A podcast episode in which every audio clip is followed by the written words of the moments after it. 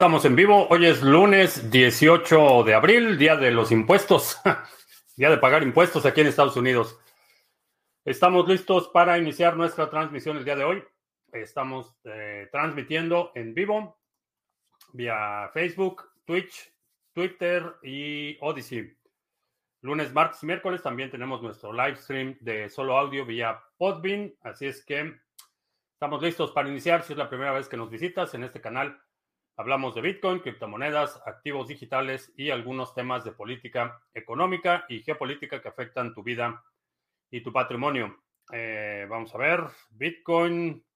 Felicidades a todos los que sobrevivieron el fin de semana. vamos a ver, el precio de Bitcoin se está negociando en 40.652 en este momento. Estuvo subiendo en la mañana eh, parece que se confirma mi sospecha de que la venta tenía que ver con el pago de impuestos. Vamos a ver cómo se comporta el resto del día. Ya se termina la ventana para quienes van a hacer movimientos para pagar impuestos para que los hicieran. Si es que vamos a, vamos a observar eh, qué es lo que sucede en los próximos días. Eh, están Ulises, Alberto, eh, que si nos podemos permitir el lujo de sentir un poquitín de FOMO, eh, sí, interés pasivo en el tacón de la bota, ¿qué tal?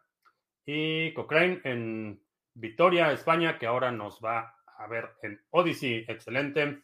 Eh, Pepón Hill en Lomas Verdes, Gavilán, eh, Whiskeborg, Jack en la caja, y por ahí Chris nos está escuchando en Podvin. Un saludo este, Félix Benito en Guadalajara, España, ¿qué tal? Pues el fin de semana eh, se eh, empezó a circular el reporte de un hackeo a un usuario más de Metamask. Eh, el hackeo tiene que ver con la forma en la que Metamask respalda los datos en la nube, en una cuenta de iCloud para Mac. Entonces lo que sucedió es que los atacantes eh, resetearon el password de eh, iTunes, de la cuenta de Apple, eh, mandaron el código de verificación para resetear el password, el usuario les dio el código de verificación a los hackers y tuvieron acceso al respaldo de el password de MetaMask en iCloud. Entonces, hoy iCloud publicó una notificación a sus usuarios que no, no configuren Metamask para que haga respaldo en iCloud. El hecho de que Metamask tenga esa opción me parece totalmente ridículo, pero una vez más eh, se eh, robaron creo que 600 mil dólares o algo así. Una vez más, recordatorio, eh, todo lo que quieras mantener seguro y resguardado, utiliza una cartera en hardware eh, utiliza un Trezor, utiliza un Layer y eh, con eso reduces significativamente tu exposición y la vulnerabilidad de tus activos. Cualquier cosa que quieras conservar no debe estar en un teléfono, no debe estar en tu computadora. Eh, las llaves privadas no deben estar expuestas a atacantes externos. también en este caso fue un ataque dirigido. Sabían exactamente quién era y qué tenía y dónde lo tenía, eh, un poco de inteligencia de open source y obtuvieron los datos específicos de este usuario, eh, su cuenta en iCloud, eh, su número telefónico. Entonces, cuidado cuando estés navegando por Internet, cuidado con lo que publicas y cuidado con mantener vinculada tu actividad regular con tu actividad de criptomonedas. Hemos sugerido que mantengas totalmente segregada tu actividad en redes sociales, tu actividad eh, regular de tu actividad en criptomonedas, que crees un seudónimo dedicado a esta actividad para que no esté eh, regada información eh, de tu actividad en criptomonedas y que no te vayan a atacar.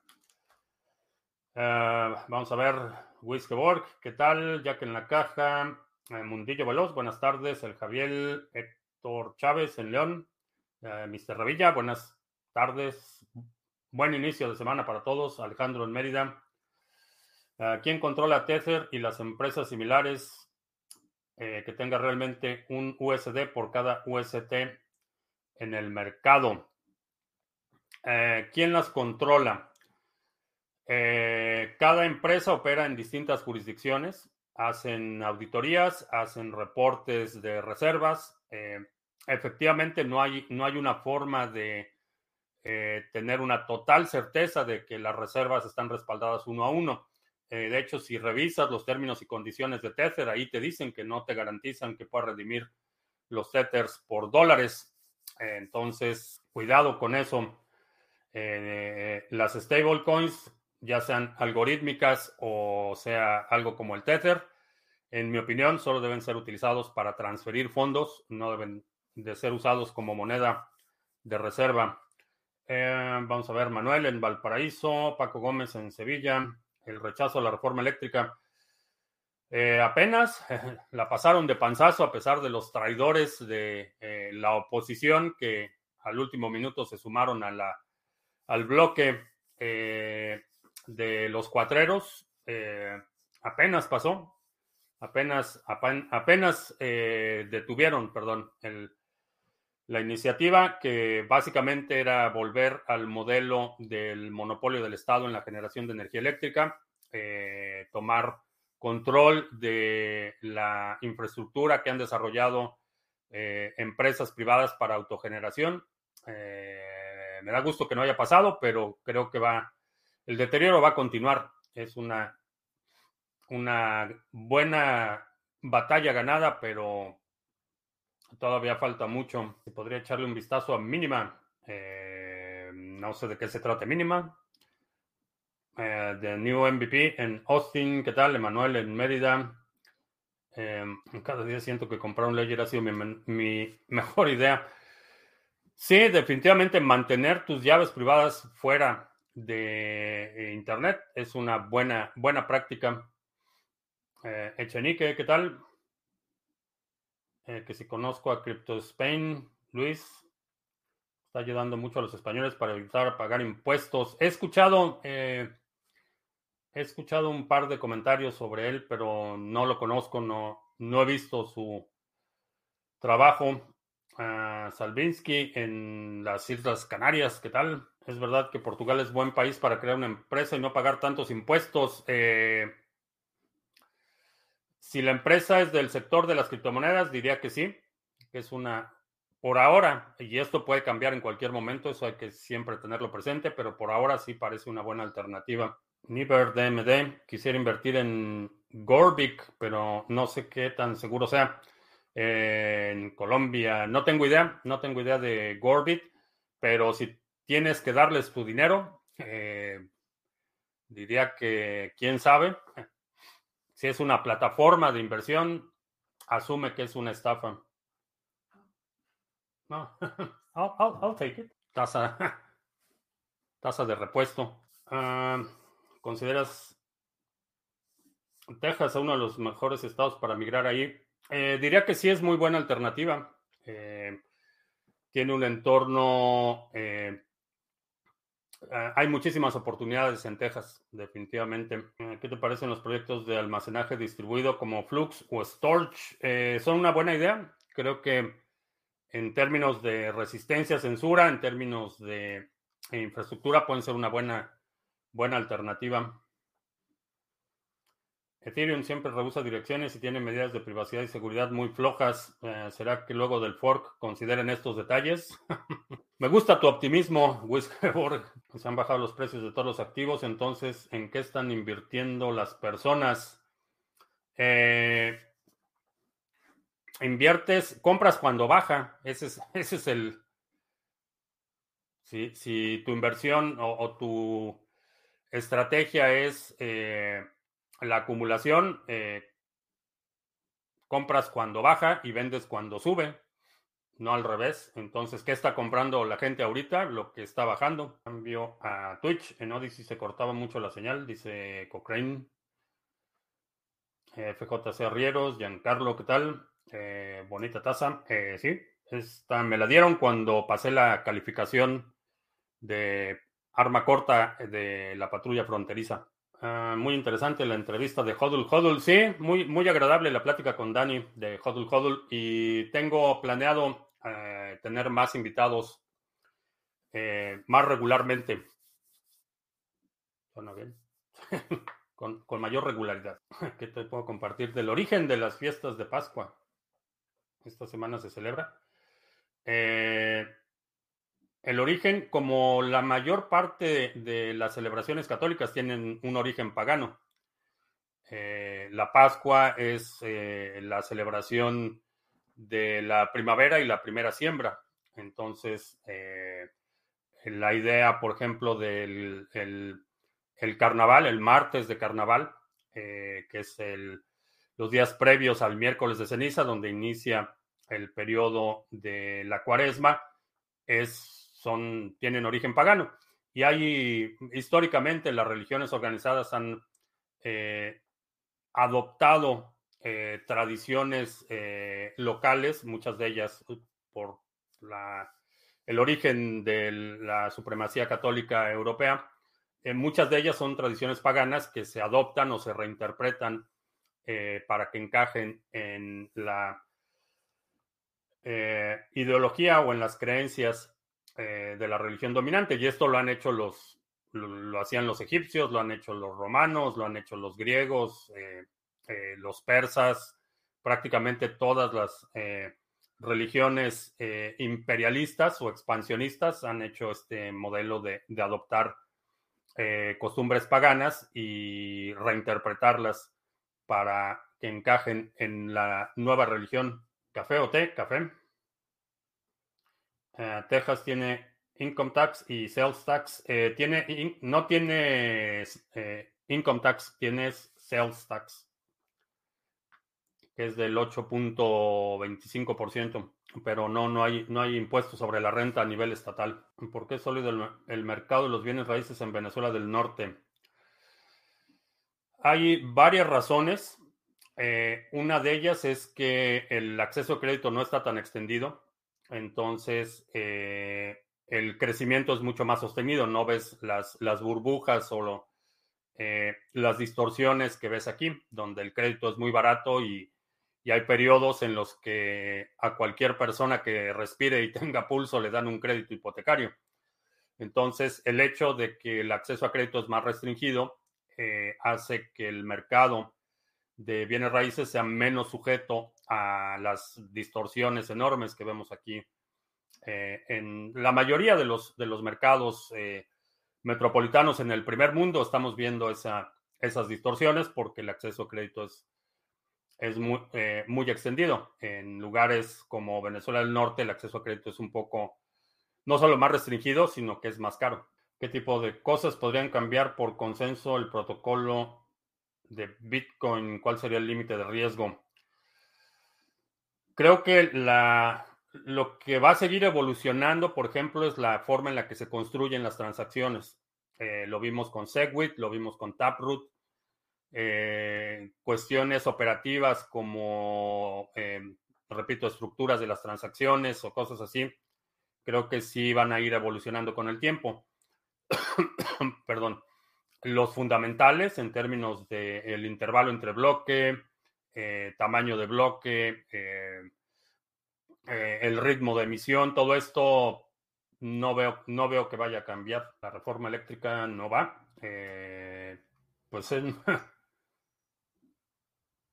una, buena, una buena alternativa. y espero que la experiencia sirva de para la oposición en Venezuela del Norte ya se dejen de niñerías y, se, y tomen en serio la amenaza al Estado democrático, a las instituciones que quedan, porque ya no quedan muchas. Espero que lo tomen en serio. Eh, estaba configurando un bot, ¿cómo se llama? Eh, todavía no puedo dar datos, eh, está operando, estoy midiendo la eficiencia, pero a lo mejor lo platicamos más adelante. Pero no es un, no es un robot comercial, o sea, no te puedo decir el nombre porque no tiene nombre, es mi robot. Saptochi, buenas tardes. Martín, ¿cuál crees que podría ser el caballo de Troya? El más probable para herir grave a BTC. Eh, va por lo tecnológico, lo legal o lo social. Creo que es una combinación de lo legal con KYC y lo social con todo esto de los ataques por el consumo energético. Esos son los dos vectores de ataque que estoy viendo. Eh, no creo que prosperen demasiado. Han sido expuestos y exhibidos por su eh, falta de mérito, pero creo que van a continuar. ¿Cómo puedo crear un correo dedicado? ¿Es válido para entrar a exchanges? Eh, la recomendación es que utilices un, un, correo separado o por lo menos que tengas algún identificador en tus correos para cada exchange. Y la realidad es que no se necesitan, no necesitas operar en 10 exchanges. Eh, generalmente vas a tener un exchange principal y ahí es donde operas y, y a, a, menos que requieras abrir una cuenta en un exchange para comprar algo en especial, la realidad es que no necesitas tener cuentas en todos los exchanges. Si estás haciendo arbitraje, a lo mejor sí. Conozco el documental Garbage Warriors y Michael Reynolds y su visión de la casa autosuficiente. No, no lo he visto. Lucy esta semana ha plantado tomates, pepinos, pimientos, berenjenas, brócoli, judías, planas y redondas. Excelente. Sí, creo que la, la situación está para que si tienes un pedazo de tierra, aunque sea una maceta en la terraza, eh, que siembres algo. El presidente de El Salvador está teniendo una postura muy drástica e interesante para sacar al país adelante y darle una nueva posición. A veces el autoritarismo es necesario para que mejoren las cosas y si el presidente es empresario puede mejorar las circunstancias a los ciudadanos. Eh, si el progreso requiere la imposición autoritaria, eh, cuestiono si realmente es progreso. Eh, el problema con la promesa de seguridad autoritaria es que siempre es a, costa de las libertades civiles. Y eso es, eh, me parece, que en el largo plazo eh, tiende a, deteriorarse. Porque acuérdate que el poder político no es, no puede estar en estado de hibernación o no es, no es algo que puedas eh, permanecer en un status quo. El poder político o se está expandiendo o se está contrayendo. No hay, no hay una, una instancia, una situación en la que el poder permanezca. Y cuando haces uso de estas facultades eh, extraordinarias para imponer una agenda, lo que vas a suceder es crear situaciones en el futuro en el que el fenómeno se va a repetir y cada vez va a ser más, más grave.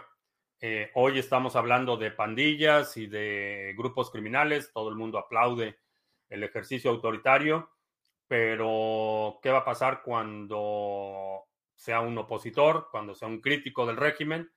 Eh, lo declaran pandillero y ya, le aplican toda la ley. Entonces, es bastante problemático. Creo que si un, si un gobierno o un gobernante no es capaz de mantener el orden sin atropellar los derechos civiles de la ciudadanía, eh, no está calificado para gobernar. En algún momento en otro video decías que estabas con... Ah, ya lo mencioné.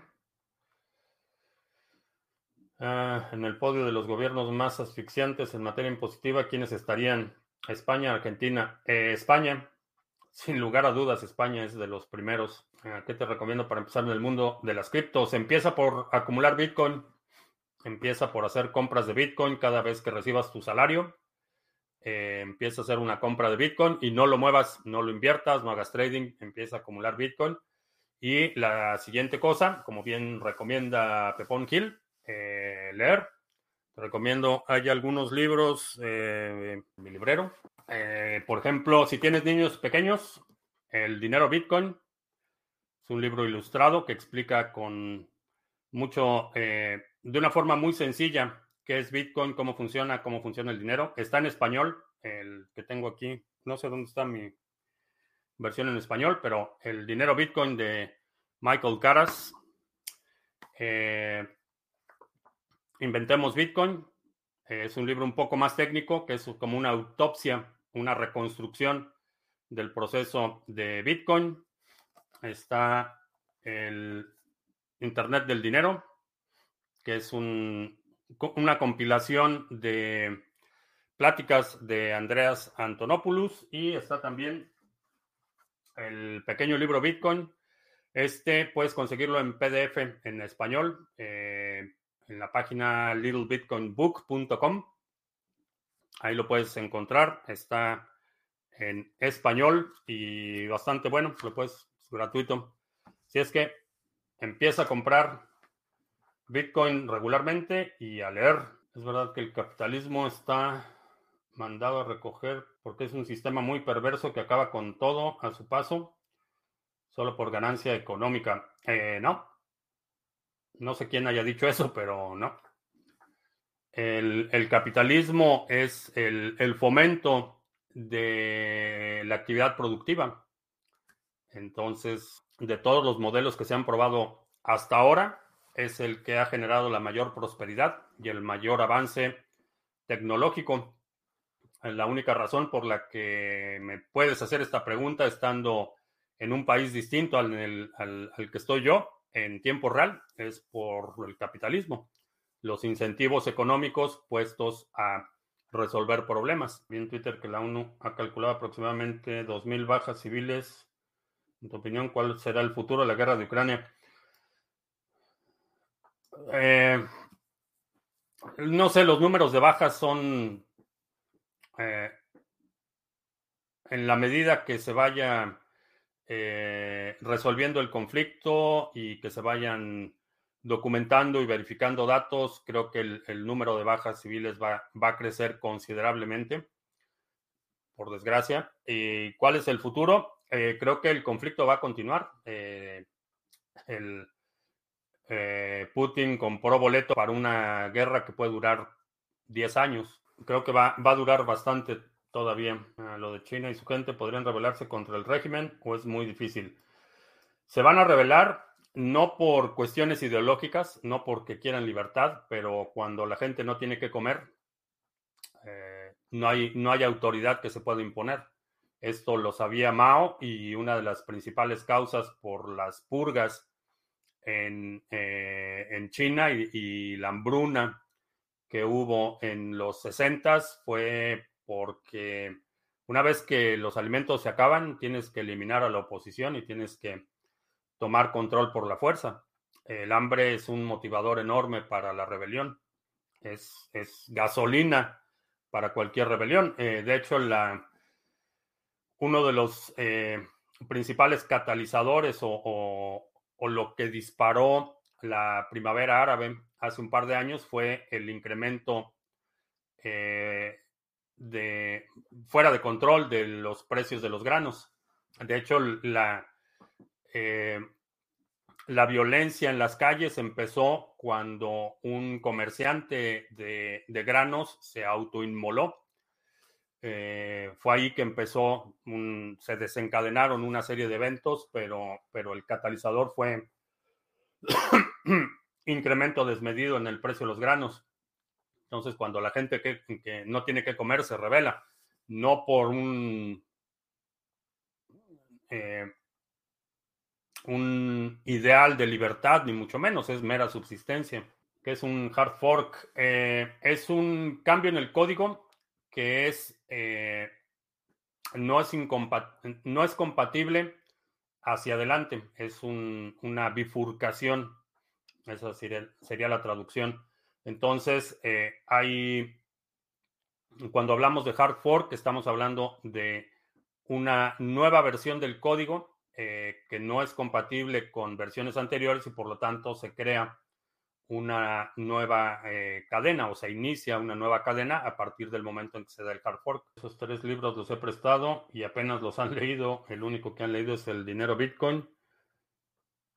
Y no te lo pierdas, lo ha leído la abuela de 92 años. Eh, sí, ah, siempre dices acumula todo el Bitcoin posible y tu salida es por la vía testamentaria. Parecería que el único propósito de BTC es crear riqueza para el futuro. Eh, mi propósito, sí. El tuyo, no sé. Eh, cada quien define su propósito, pero, pero creo que aun cuando decidas en el futuro utilizar ese Bitcoin o venderlo, tomar ganancias en dólares, eh, creo que la oportunidad, el tiempo para que las personas, eh, los ciudadanos de a pie, eh, podamos acumular Bitcoin se está cerrando rápidamente. Creo que dentro de poco tiempo vamos a empezar a ver que el precio de Bitcoin ya es inaccesible para la mayoría y acumular un Bitcoin va a ser un sueño guajiro. Este capitalismo tan rápido consumiendo las materias primas a todo vapor no debería ser más lento. Y conste que no soy socialista. Eh, el capitalismo lo que hace o lo que ha hecho es buscar nuevas soluciones. Eh, si ves, por ejemplo, la eficiencia de un motor, vamos a suponer un motor de, de un automóvil, por ejemplo. Los motores hace 50 años eran extremadamente eficientes. Si ves los vehículos que circulaban en los 70, por ejemplo, eran unos monstruos 8 cilindros que te daban como 10 kilómetros por litro. Era, eran motores extremadamente ineficientes, muy costosos, eh, muy sobre, eh, eh, sobrediseñados, tenían excesos en materiales, excesos en consumo, y los motores hoy en día son mucho más eficientes. La razón es porque hay un incentivo económico. Entonces, sí, hoy, hoy en día consumimos mucho más petróleo de lo que se consumía hace 40 años, pero el uso que se da a ese hidrocarburo es mucho más eficiente el día de hoy. Y eso aplica a todo, los refrigeradores, las estufas, eh, todos los aparatos electrónicos o eléctricos, eh, maquinaria industrial, eh, todo eso es más eficiente porque está el incentivo de aprovechar mejor los recursos. El despilfarro es propio de, del pensamiento de planeación central los modelos contrarios al capitalismo son los que desperdician los mayores recursos. Llámese eliminar decenas de miles de árboles para un tren que resulta que la mera hora no iba a pasar por ahí, sino que va a pasar en otro lado. Ese tipo de despilfarro y de depredación es lo que hace la planeación central, no es atribuible al capitalismo. El capitalismo como está el incentivo económico de la ganancia, lo que hacen es eficientar al máximo eh, los productos, los procesos y los procedimientos. Eh, Seba, ¿qué tal? ¿Cómo estás? Ah, tengo que viajar a Estados Unidos a comprar algunos equipos. ¿Qué sugerencias tienes para realizar el pago, considerando que necesito liquidar algunas criptos para ello y que las tarjetas de crédito que tengo no me dejan suficiente salida para comprar estos equipos? Eh, mándame un correo. Mándame un correo y vemos a ver quién te vende por cash para que cuando estés aquí recibas tu sobre. Mándame un correo y vemos, vemos cómo, cómo lo hacemos. ¿Entiendes a la gente que está dispuesta a morir por su país? No en el sentido patriótico. Eh, digo, yo siempre he pensado que el, país en el que naces es un accidente. No, no, no hay ningún misterio, no hay un destino manifiesto, no hay un, una voluntad universal o, omnisciente que hizo que tu destino fuera nacer en un país o en otro. Es un mero accidente genético que naciste en donde naciste. Ahora, el hecho de que hayas nacido ahí no te eh, primero, no es un mérito, entonces también esa idea del orgullo nacional, entiendo que la gente esté orgullosa porque, no sé, corrió un maratón y, lo ganó o terminó, que esté orgullosa porque logró estudiar una carrera o porque logró, no sé, lavar todos los trastes del fregadero. Algo que tú haces es algo que, tienes mérito si es motivo de orgullo el hecho de que hayas nacido en un lugar y que eso sea motivo de orgullo me parece una idea extremadamente extraña. Generalmente, y es rara la vez que la gente muere o, está dispuesta a morir por su país. Lo que he visto con mayor frecuencia es que la gente está dispuesta a, defender su casa, a defender a su familia, a defender a sus vecinos. Eh, e, esa es, la parte que entiendo, entiendo más. No tiene que ver con la bandera, no tiene que ver con el gobierno central. Están defendiendo sus casas, eso es lo que estoy viendo en Ucrania. No están defendiendo al gobierno de Zelensky, no están defendiendo a los neonazis, no están defendiendo a ningún grupo en particular, están defendiendo a sus vecinos, están defendiendo a sus amigos, a sus familias, eso es lo que están defendiendo, por eso es que la motivación es tan grande. No creo que tenga que ver directamente con esta idea eh, de propaganda, que no es otra cosa de la identidad nacional o de la eh, integridad territorial, etcétera. Creo que lo que estoy observando es que la principal motivación de entrevistas que he escuchado y gente que está yendo, porque hay mucha gente que está yendo a, al frente como voluntario, están yendo para, para defender a la gente, para defender a las familias, para pelear por aquellos que no pueden pelear que no tiene eh, vinculación directa con, esta idea del, del, héroe patriotero que muere por una bandera. E, esa idea siempre me ha parecido muy extraña.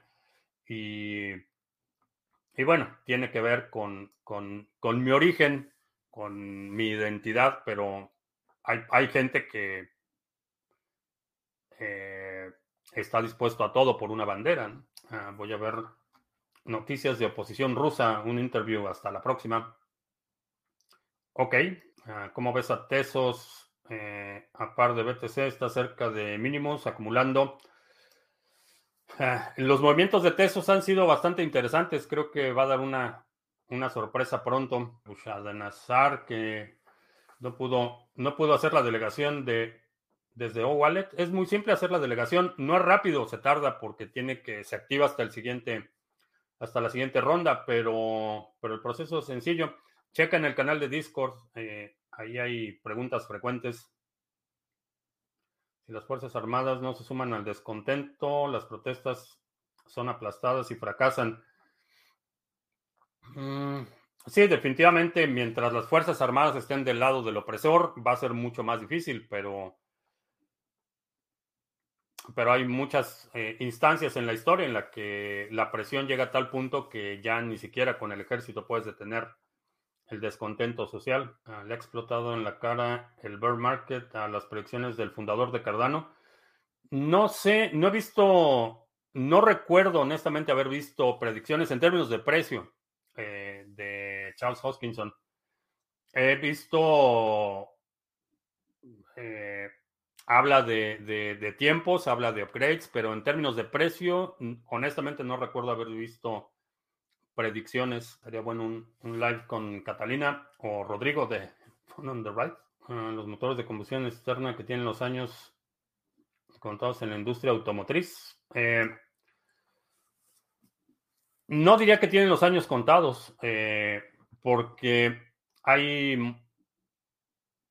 los motores eléctricos, aunque en la relación de entrada y salida energética son más eficientes, el problema es que esa entrada energética no está la infraestructura para generar la energía sin la quema de hidrocarburos. Entonces, por eso creo que la si se revierte esta política de eh, cerrar plantas nucleares y se empiezan a abrir más plantas nucleares, creo que ahí sí podemos ver un boom en eh, vehículos eléctricos, pero con la capacidad actual de energías renovables eh, lo veo difícil. Dar contratos inteligentes para personas mayores preocupadas por cómo gestionar su patrimonio eh, podría ser una alternativa. Un, un modelo de pensiones que la cartera automáticamente distribuya podría funcionar. Bitcoin era inevitable, se iba a inventar sí o sí. Eh, creo que una solución al problema del doble gasto era inevitable. Pudo haber sido una solución totalmente distinta. Eh, muy de acuerdo, tu patria es tu barrio, decía Jorge González. Creo que sí. Eh, eso es algo que no honestamente nunca he entendido. Esa idea de morir por la patria. Ah, se puede morir y defender un país por los fundamentos y principios que los que se creó un país. A estas alturas del partido diría que es difícil porque pocos países se mantienen eh, fieles a la idea original que hoy trae pañal Pepón Gil, que no haga anuncios. Si siguiéramos usando oro y cosas de valor para comprar e intercambiar en lugar de inventar el fiat, hubiéramos avanzado más o menos igual o habría hablando tecnológicamente, creo que el, avance tecnológico habría sido más lento. Eh, buena parte del avance tecnológico eh, fue posible gracias al acceso a crédito y financiamiento. Entonces, creo que en ese sentido, hasta el punto en el que se rompió ese balance entre acceso al crédito y la aplicación del crédito para fines productivos, eh, en un entorno en el que todo se tiene que pagar por adelantado o que todo tiene que estar respaldado en oro, el avance tecnológico sería más lento, pero también tienes el otro, el otro lado de la moneda, que es que no necesitas crecer constantemente. La demanda de crecimiento no es tal. Y en alguna ocasión hablaba del ejemplo de, por ejemplo, eh, artesanos, familias de artesanos que por cuatro o cinco generaciones o seis generaciones tenían su taller artesanal eh, y no tenían que crecer constantemente. Eh, mantuvieron el mismo nivel de operación por, por generaciones y es hasta que llegamos al, al modelo de dinero basado en deuda que empieza el requerimiento del crecimiento constante de todos los negocios. Entonces hubo pequeños talleres y, artesanos y, profesionales a pequeña escala que por, por cientos de años podías mantener tu misma operación y, cocinabas, no sé, el panadero hacía 20 kilos de, harina al día y, hacía sus panes y así lo hicieron por generaciones. No había esa necesidad del crecimiento constante, de cada vez vender más panes y cada vez llegar a nuevos mercados, porque no era un modelo de dinero basado en deuda. Entonces, en, en, cierto sentido, sí, las cosas serían mucho más lentas eh, sin el, el, modelo basado en deuda, porque no existe esa demanda de crecimiento constante. Sabes que la tecnología de Bill Puertas es microcentrales nucleares y Toyota apuesta por el hidrógeno. Sí, es interesante. Lo de microcentrales nucleares sería bastante interesante. Es decir, que el problema no es el capitalismo, sino la impresión sin control de dinero. Es, es buena parte del problema es eso, que eh, se va devastando eh, el poder adquisitivo y obviamente si la única forma de generar dinero es con deuda, para pagar esa deuda necesitas más dinero y es más deuda. Eh, entonces, por eso es que las empresas, un, pequeño taller, por ejemplo, eh, puedes iniciar un taller de reparación de calzado, por ejemplo. Si lo hubieras empezado hace 300 años, puedes mantener tu taller de reparación de calzado por cinco generaciones y reparan los mismos zapatos, el mismo, sirves a la misma zona geográfica y, puedes mantenerte así por, por generaciones. Hoy en día, si, si requieres abrir un negocio, eh, generalmente lo vas a tener que hacer con crédito y ese crédito requiere que constantemente estés creciendo. Entonces, eh, por eso es que los pequeños negocios tienen, eh, están en vías de, extinción, porque no pueden estar creciendo y expandiéndose al ritmo que requiere el sostener el modelo de constante endeudamiento. La gente naranja tiene opciones para regresar al poder. No, no lo creo. Eh, estuve leyendo hoy, un análisis sobre eh, los últimos eventos que ha tenido eh, la participación comparado con eventos que estuvo que, tuvo exactamente en el mismo lugar hace dos años y honestamente no creo que primero no sé si llegue porque ya está bastante avanzado de edad y, todavía faltan dos años entonces no sé no sé si llegue en condiciones de presentar una, candidatura. Lo que sí sé es que si hoy fuera la elección primaria, es decir, si el Partido Republicano tuviera que escoger su candidato presidencial hoy, muy probablemente ganaría la nominación. Una elección general, eh, honestamente no lo creo. Es el, el doble gasto. Es el dilema que requiere la intermediación. Vamos a poner un ejemplo gráfico. Vamos a suponer que te quiero mandar un dólar y no estamos en el mismo lugar. ¿Cómo le hacemos para que yo te mande este dólar? Si te lo mando, si te mando la foto del dólar, si le tomas una foto de este dólar, no te sirve de nada porque va a haber mil, mil personas le pueden tomar la foto al dólar, entonces no vale nada la foto del dólar. Lo que vale es el dólar. La forma en la que evites que yo te, te mande a ti este dólar y se lo mande a alguien más es utilizando un intermediario. Entonces voy a Western Union, les doy mi dólar, Western Union descuenta su comisión y a ti te manda los 80 centavos que quedan. Necesitamos un intermediario porque no estamos en el mismo lugar y tú te tienes que asegurar que el dinero que estoy comprometiendo para darte a ti no se lo voy a dar a alguien más y tu dinero no tiene ningún valor. Entonces, eh, ese es el problema del doble gasto.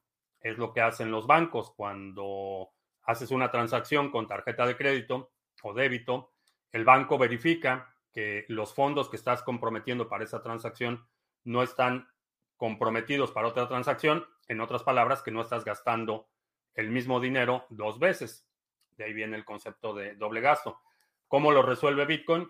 Eh, criptográficamente se asegura que ese mensaje, ese código que te estoy mandando, es único, que no ha sido utilizado con anterioridad y que puedes tener la certeza de que no estoy poniendo esos fondos en otro lado, que no los estoy gastando dos veces y que el dinero que tú estás recibiendo o el valor que tú estás recibiendo es irrepetible, que no es falsificable y que es verificable. Ese es eh, el problema del, doble gasto y por eso eh, Bitcoin resuelve el problema de la intermediación. En lugar de que vaya con mi dólar a Western Union y les dé el dólar y me cobren 12 centavos de dólar y a ti te den eh, los, los 88 centavos que queden, lo que hacemos es que te mando Bitcoin, tú puedes verificar de forma instantánea que el Bitcoin que estoy comprometiendo para nuestra transacción no ha sido comprometido para ninguna otra transacción y que efectivamente tú eres el titular de ese Bitcoin. Mm, vamos a ver, la red mínima consta de cuatro capas distintas, cada capa contribuye de qué, de qué red mínima hablamos. Si las bolsas caerán más en tu opinión, ¿no crees que BTC sea arrastrado? Eh, mi hipótesis es que no. Mi hipótesis es que eh, el capital va a buscar refugio. Cuando todo se empiece a desmoronar, el capital va a buscar refugio y Bitcoin va a ser la opción para la, el capital más inteligente, diría. La vida hubiera sido mejor si no se hubiera quitado el patrón oro. No necesariamente tiene, eh, tiene ventajas y desventajas. El, problema de haber quitado el patrón oro es que abre la puerta al abuso. Eh, si se hubiera quitado el patrón oro, pero hubiera controles de la impresión de dinero, entonces no habría pasado lo que ha pasado. Tiene ventajas, por ejemplo, sin el acceso a capital y a crédito, es muy difícil que haya movilidad social. Entonces tendríamos en el mismo ejemplo de, los tallercitos de eh, que por generaciones se dedicaban a lo mismo, no había movilidad social, no había crecimiento. Entonces el, panadero del pueblo era el panadero del pueblo por cinco generaciones. No había movilidad o escalabilidad social. Eh, no había acumulación de riqueza o no había en ese sentido el crecimiento económico, la expansión económica. Entonces el hijo del panadero era el panadero y, el nieto del panadero iba a ser el panadero y no había realmente eh, movilidad social. Entonces cuando empieza eh, el modelo eh, de, crédito, entonces empieza la posibilidad de expansión, porque entonces puedes aplicar una cantidad de recursos en una sola exhibición que de otra forma se llevarían décadas para acumular. Entonces, digo, tiene ventajas y desventajas. El, problema es la distorsión del sistema. Eh, en principio, la creación de la Reserva Federal era precisamente para quitarle a los políticos la tentación del control del dinero. Y en una etapa inicial funcionó para lo que era pero se empieza a distorsionar el sistema, se empieza a corromper el sistema y tenemos lo que tenemos hoy. Y una de las razones fundamentales por las que este tipo de sistemas se corrompen es porque quienes controlan el sistema pueden cambiar las reglas a su favor. Y eso es eh, uno de los principios más importantes de Bitcoin, que no importa cuánto Bitcoin tengas, Eh, a diferencia de Twitter, por ejemplo, puedes comprar el 90% del Bitcoin y aún así no puedes cambiar las reglas.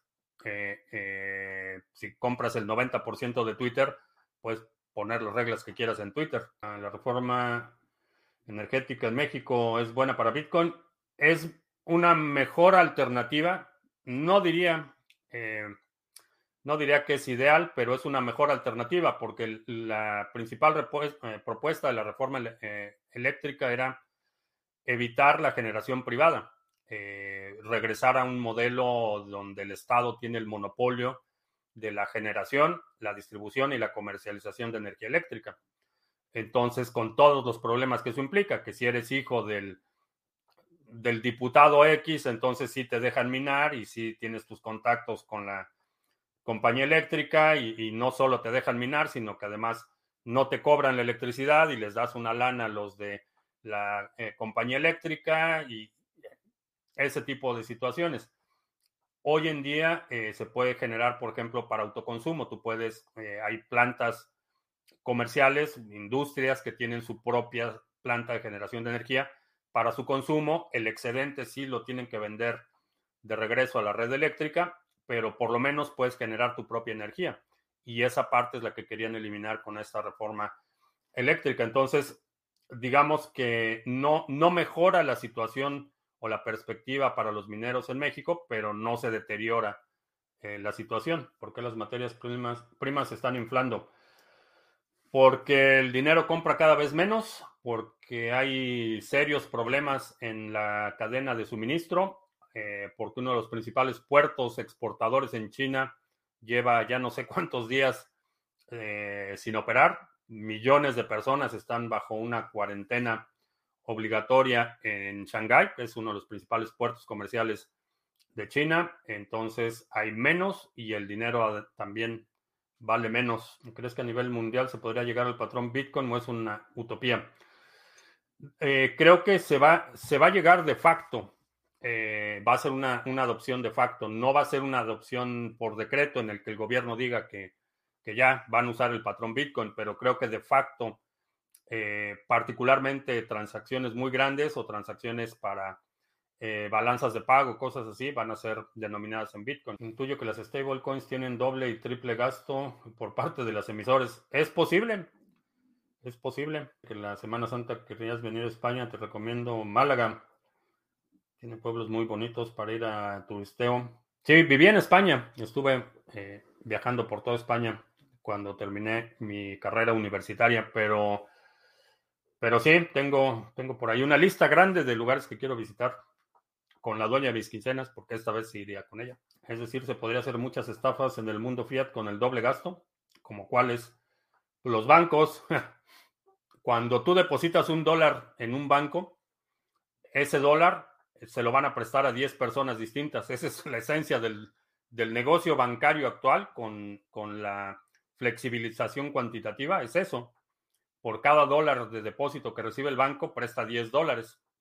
Ese es el doble gasto. Bueno, no es ni siquiera doble, es 10, eh, veces el gasto.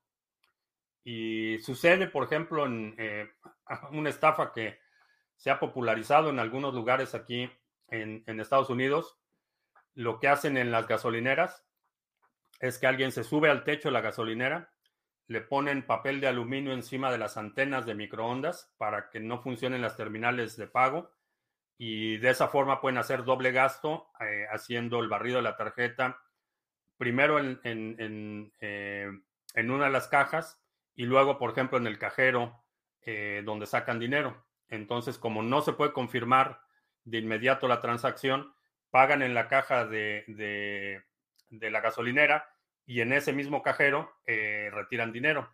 Entonces están haciendo una transacción simultánea y lo único que hacen es eh, bloquear temporalmente la señal de microondas para confirmar esa transacción. Es bastante interesante el,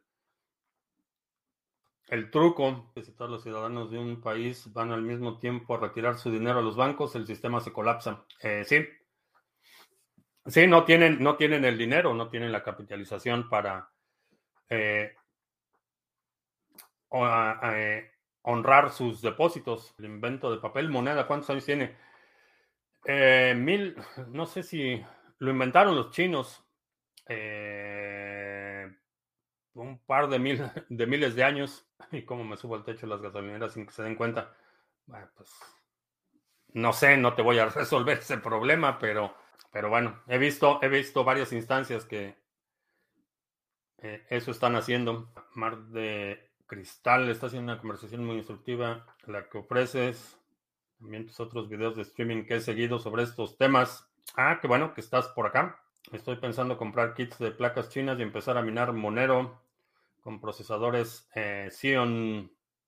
¿Crees que sea adecuado para un inicio?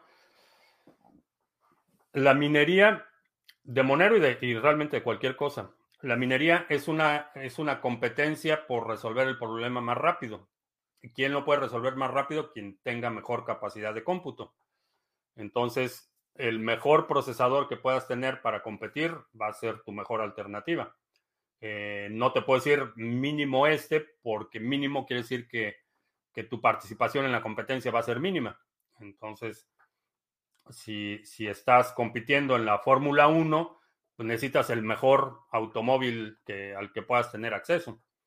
Entonces, siempre que vayas a comprar tecnología, y especialmente en estos tiempos, siempre que vayas a comprar tecnología, compra el mejor procesador que puedas, la mejor computadora que puedas, porque eso va a prolongar la vida útil del dispositivo. Si hoy compras eh, un equipo de media gama, se va a quedar obsoleto mucho más rápido y los upgrades van a, de todos modos, te van a costar dinero.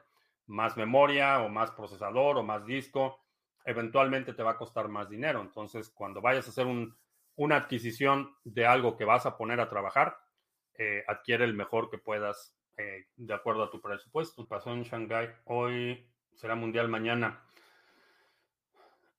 No lo creo porque pocos países tienen eh, la capacidad de represión que tiene China. Eh, no veo que haya un que no estén, no creo que estén las condiciones para que otros países eh, o, la población de otros países tenga el nivel de tolerancia que ha tenido la población de Shanghái. A medida que hay más mineros, a medida que hay más mineros de BTC en Estados Unidos, las regulaciones impuestas provocarían ventas masivas a mediano plazo. No lo creo. Y una de las razones es porque el marco, el marco legal aquí para una actividad como la minería eh, está muy localizado, tiene que ver mucho más con el Estado que con la federación. El gobierno federal realmente no tiene demasiada injerencia en actividades como la minería. Eh, no necesitas una concesión, no necesitas un permiso. Eh, tienes una bodega, metes tus equipos, conectas la luz y empiezas a minar realmente no tienes que eh, someterte al tipo de restricciones eh, porque no estás vendiendo al público y esta es una distinción muy importante.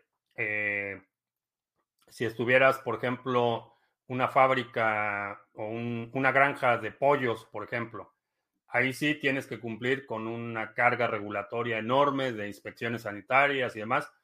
Una granja de minería es una instalación industrial no le vendes al público, no tienes un producto que debe estar sujeto a regulaciones de la eh, agencia de salud o de la agencia de comercio. Entonces, el marco regulatorio es, es, extremadamente flexible. No necesitas ningún permiso especial más que en, el condado donde te vayas a instalar, eh, un permiso comercial y necesitas en el estado necesitas registrarte como empresa y conectar tu luz y ya. No hay, a nivel federal no hay muchas, muchas regulaciones con las que tengas que cumplir. A menos que escojas un lugar como Nueva York, entonces sí tienes que cumplir con 20 mil regulaciones o como California. Por eso los mineros no están en California. Están en Texas, están aquí en, al norte en Oklahoma, están en Wyoming, se están yendo a lugares donde la regulaciones son mínimas. La ley de Moore está llegando a su límite técnico. Sí, estamos llegando a un punto en el que el tamaño de los procesadores están llegando al límite, no, no del no técnico, sino de la física. Ya, ya no es posible transmitir más rápido que la velocidad de la luz y no es posible disipar eh, el calor a la velocidad eh, de la transferencia de calor. Estamos llegando a ese punto en el que estamos ya eh, acercándonos a los límites de la física en términos de la reducción del tamaño de procesadores y de la potencia de procesamiento. La operación del gobernador Abbott en Texas con los camiones de comida muestra la fragilidad de la centralización de comestibles. Eh, sí. Por eso hay que sembrar, que si es cuando una novia te cortaba.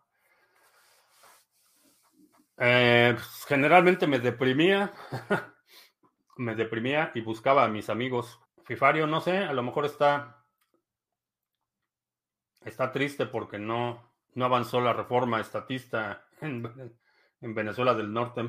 Ah, ¿Por qué están saliendo muchos mineros particulares ganando la recompensa en este año? En otros años pasaba. Eh, sí, sí ha pasado eh, en varias instancias, no es, no es la única.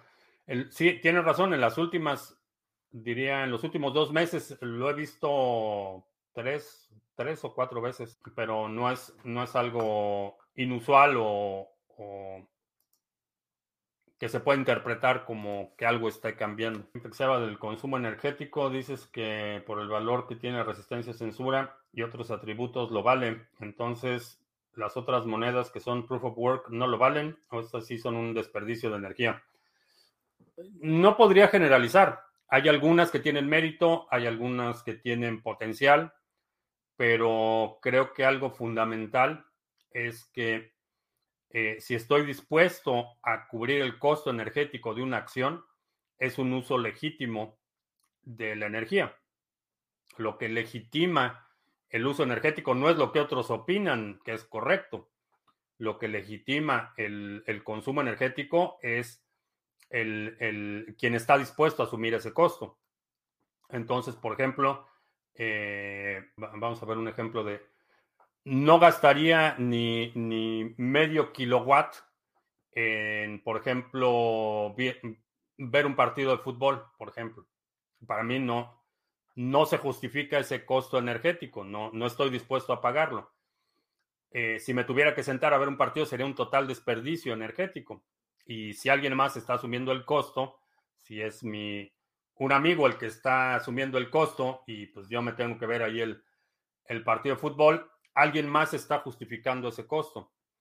Eh, la iluminación de las iglesias, por ejemplo, yo no gastaría ni, medio centavo en, la factura eléctrica para iluminar una catedral, pero hay gente que está dispuesta a, asumir el costo energético.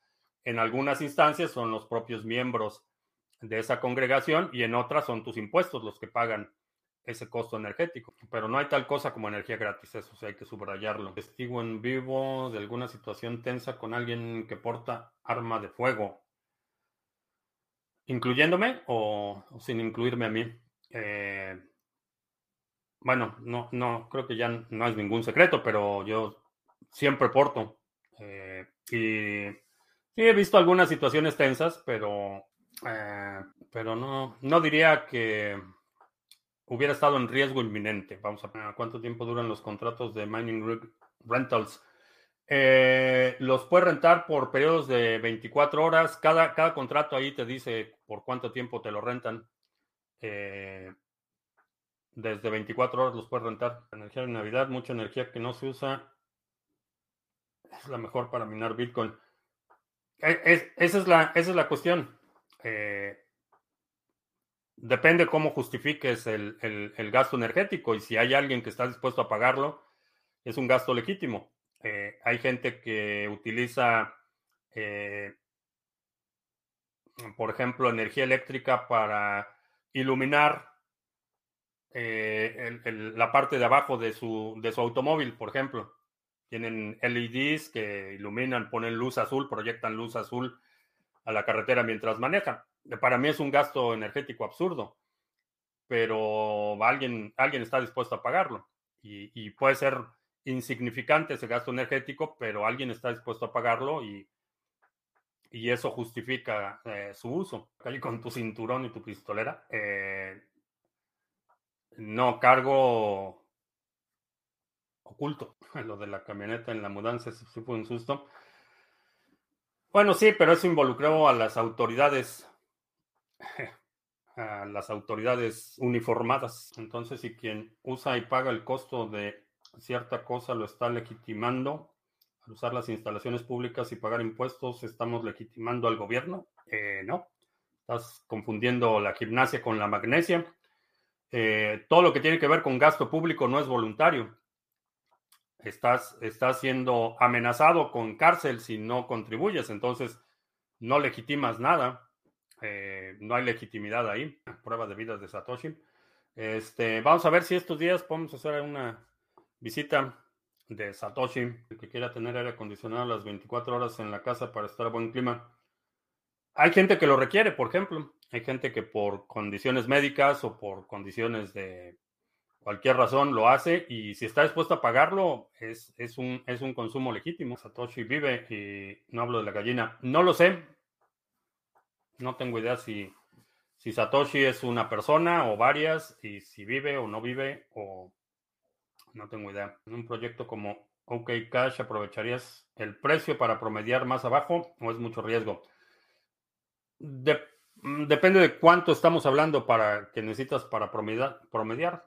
Eh, si, no es, si no es demasiado, mm, a lo mejor sí, pero depende de, tu posición en, en total. Si no, eh, vaya, si no es un activo que tenga una posición dominante o predominante o que resalte en tu portafolio, diría no le muevas. Eh, Bitcoin podría ser una tecnología extraterrestre. Podría ser, pues a lo mejor sí, sí podría ser.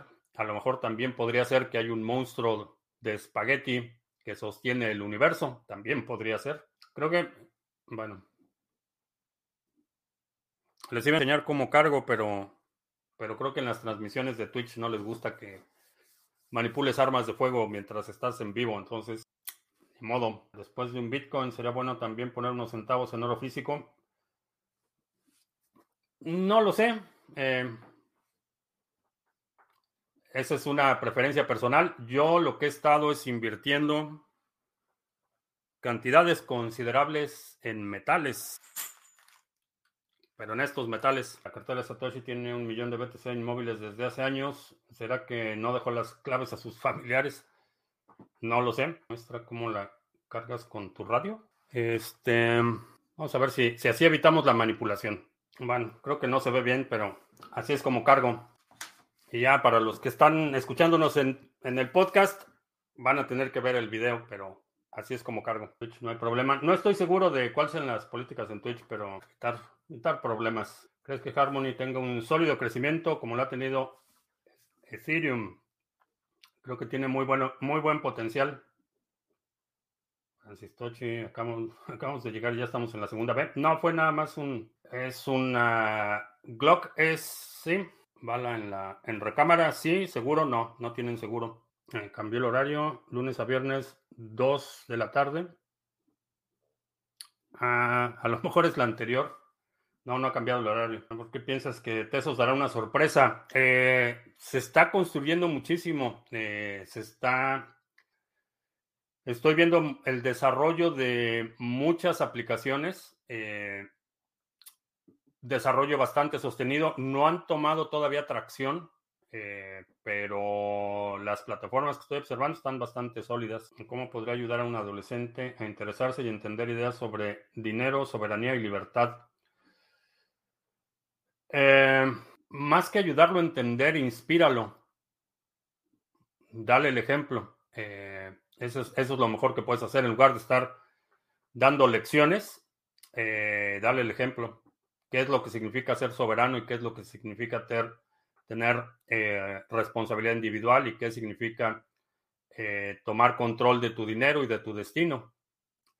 y la mejor forma de hacerlo, y particularmente con adolescentes, es darles ese ejemplo. Eh, les puedes decir misa, pero si no les das el ejemplo, no prospera. Me gustó mucho la segunda vez. No, y tengo otro proyectito. Bueno, ya la terminé. Quedó bastante bien, pero pues, eso la dejaremos para otra ocasión. Mi, mi proyecto más reciente. Bien, pues ya, ya se nos hizo súper tarde, ya ni hice anuncios porque Pepón hoy vino con pañales, entonces ya no fue necesario que hiciera anuncios. Ah, te recuerdo que estamos en vivo lunes, miércoles y viernes 2 de la tarde, martes, jueves 7 de la noche. Si no te has suscrito al canal, suscríbete, dale like, share, todo eso. Eh, los domingos publicamos nuestro resumen semanal. Si hay algún segmento de la transmisión de hoy que quieras sugerir para el próximo resumen semanal, deja un comentario aquí abajo con la marca de tiempo para considerarlo. Si te perdiste, eh, la semana pasada tuvimos una plática muy interesante con Dani de Hodl Hodl. Está publicada en todas las plataformas de video en las que regularmente publicamos y también el resumen semanal de ayer también ya está publicado y disponible. Y creo que ya.